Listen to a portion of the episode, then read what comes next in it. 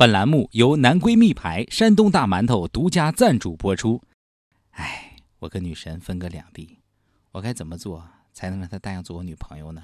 快来买男闺蜜牌山东大馒头！男闺蜜牌山东大馒头，让你不再去当一个男闺蜜，让你成功上位的契机。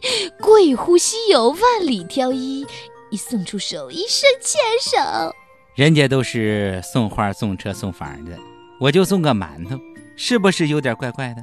并不是，那些花里胡哨的糖衣炮弹根本不管用，民以食为天，饱餐一顿，幸福一生。男闺蜜牌山东大馒头，相守一生的承诺。现在下单购买还送全球包邮哦，亲！仅限今天一天，只有一天，还等什么？赶紧跟帖留下联系方式，快快速速订购吧！另感谢为本包邮活动提供支持的 EMS 公司。下面偷偷插播几条新闻。各位听众、各位网友，大家好，今天是三月十六号，星期三。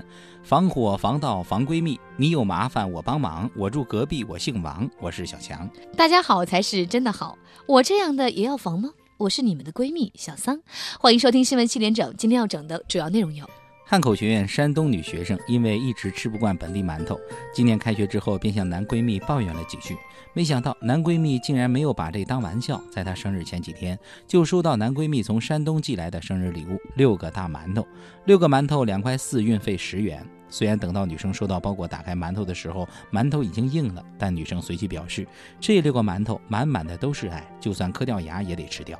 对此，我台阅人无数的包小姐表示：“活该你是男闺蜜，生日就送几个馒头，还舍不得发顺丰，这辈子没指望转正了。”另外，妹子为什么不争一争呢？磕掉牙也是要吃掉，不是这个星球应该有的吃馒头的态度。昨日全球瞩目的人机大战收官，最终战李世石认输，最终以一比四不敌谷歌阿尔法狗。而正因为输掉了一场比赛，阿尔法狗获得了世界第四的排名。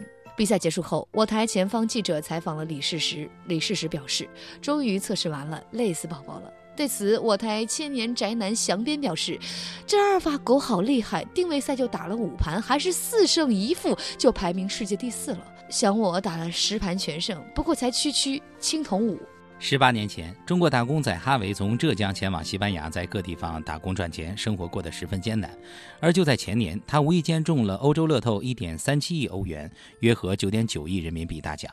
现在，哈维在富人区买了房子，自己的孩子和 C 罗的孩子一起玩。他表示自己依然是穷人，穷的只剩钱，精神太过空虚。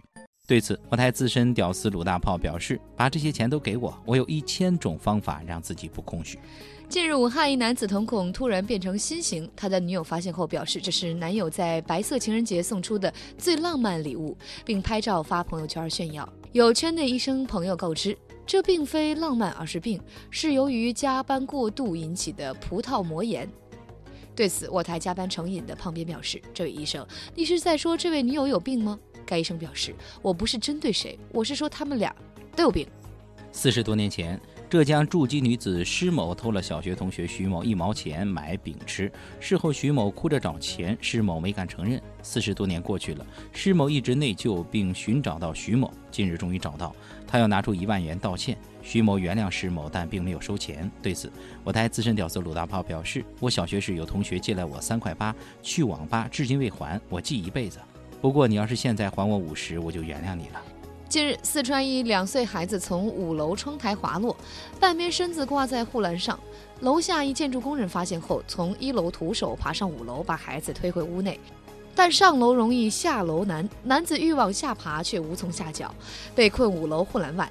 半小时后，消防员赶到将其救下。被救后，该男子擦了擦冷汗，表示现在最想感谢的发明那个防盗网的人。小静和小丽是好闺蜜。小丽结婚时，小静刚刚参加工作，工资很少，但她仍旧给了五百块钱份子钱。近日，小静要结婚，没想到小丽却说家里有事儿不能参加婚礼，连份子钱也没给。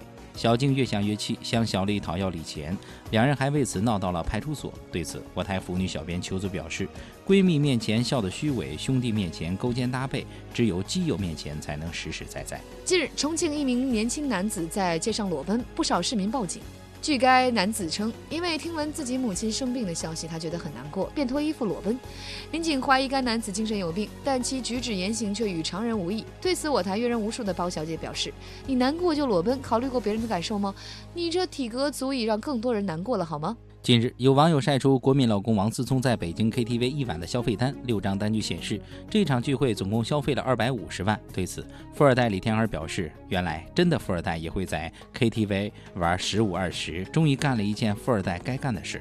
不过钱该省还得省，要是我先把 KTV 买下来再玩。”近日，重庆街边一家不足十平方米的小吃店，标价一百五十元一碗的牛鞭酸辣粉让不少市民望而却步。店家表示，所有食材都是凌晨四点去屠宰场买回来的，货真精细，卖的就是稀缺。工商物价部门也表示，该定价不违规。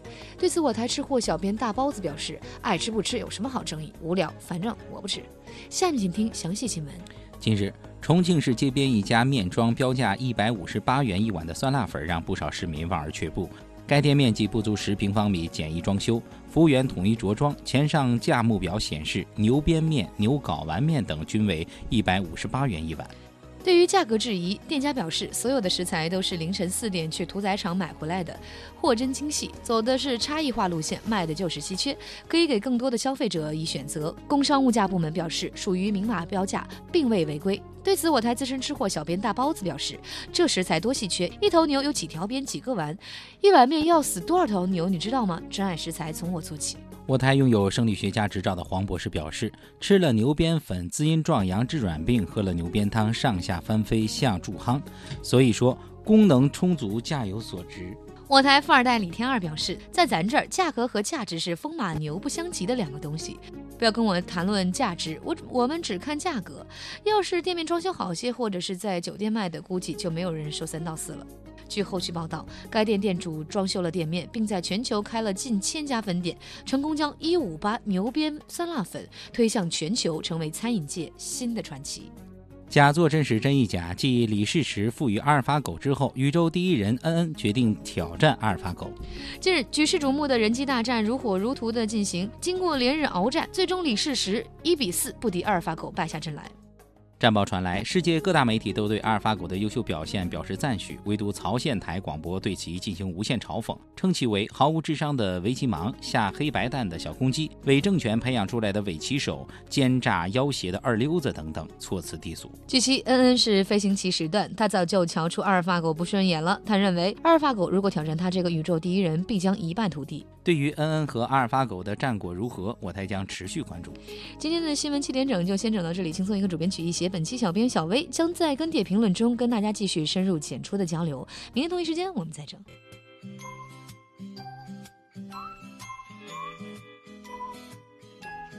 小啊，现在人工智能太可怕了，还有没有是什么人工智能无法取代的呀？当然有啊，研究生他们的劳动力太廉价了，比搬砖的还便宜。我就是研究生啊，那咱今天下班吃馒头去吧。